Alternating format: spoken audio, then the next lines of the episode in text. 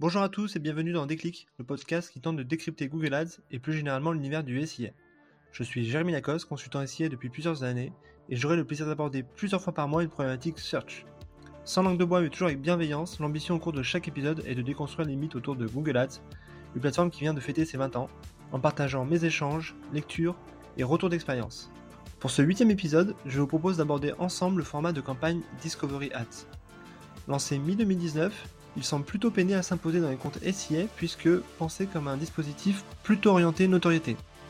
Pourtant, la promesse initiale est alléchante. Ainsi, avec ce type de campagne, Google propose aux annonceurs d'apparaître entre autres dans le feed d'actualité Discover qu'il gère depuis les mobiles Android. En 2018 par exemple, cela représentait pas moins de 800 millions d'utilisateurs actifs mensuels. Le contenu poussé dépend des centres d'intérêt de l'internaute, mais également de son historique de navigation, de sorte à ce que la consommation d'articles et donc la rétention soit importante.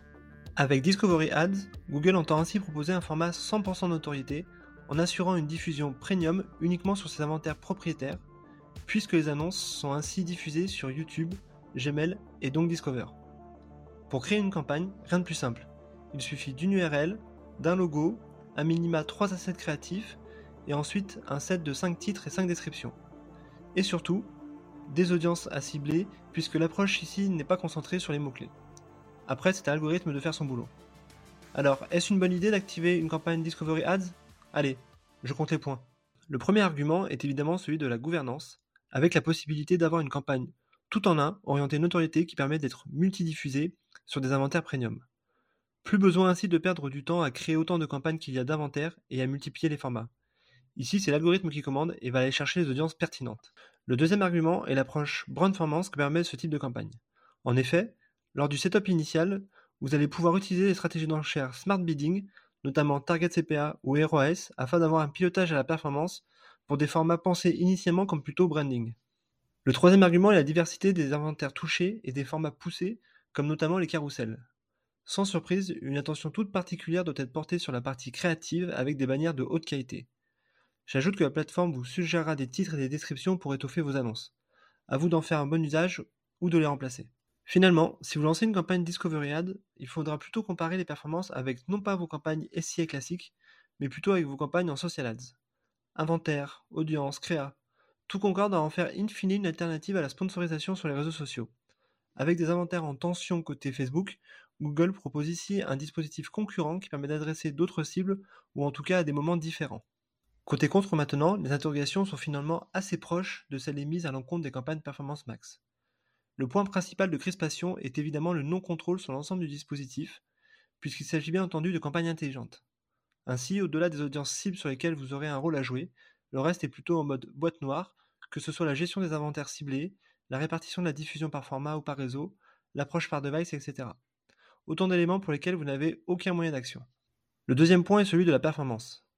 Ainsi, même s'il est tout à fait possible d'avoir un pilotage au CPA cible, ROS ou au volume de conversion, force est de constater que les CPL demeurent bien souvent plus élevés que ceux constatés sur des campagnes SIA classiques.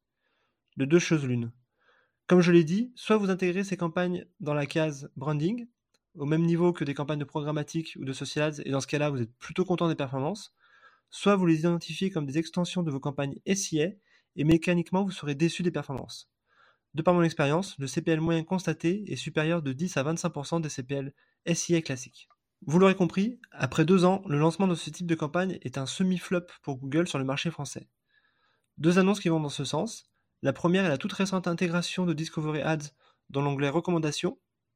Et la seconde est l'annonce de Google de février disant que Discovery Ads allait être intégré directement dans Performance Max. Manière finalement d'acter son faible usage par les annonceurs. Ce deuxième point tombe d'ailleurs sous le signe du bon sens, tant les deux campagnes sont proches et se cannibalisent.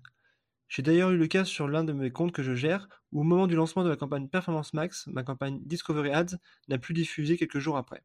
Alors Discovery Ads, est-ce une bonne idée? Si vous ne parlez que ROI et performance, ce n'est définitivement pas le format de campagne idéal. En revanche, si vous souhaitez avoir une approche un peu plus brand performance, s'agissant d'allier à la fois un affichage premium et un pilotage avec un retour sur investissement, Discovery Ads fera l'affaire, ou plutôt Performance Max. Ce huitième épisode touche déjà à sa fin, j'espère que vous avez eu le déclic. Comme toujours, je suis preneur de vos feedbacks ou propositions de sujets en commentaire ou par message privé sur LinkedIn. D'ici là, prenez soin de vous et si vous me cherchez, vous savez me trouver. Sur Google bien sûr. Allez, À la prochaine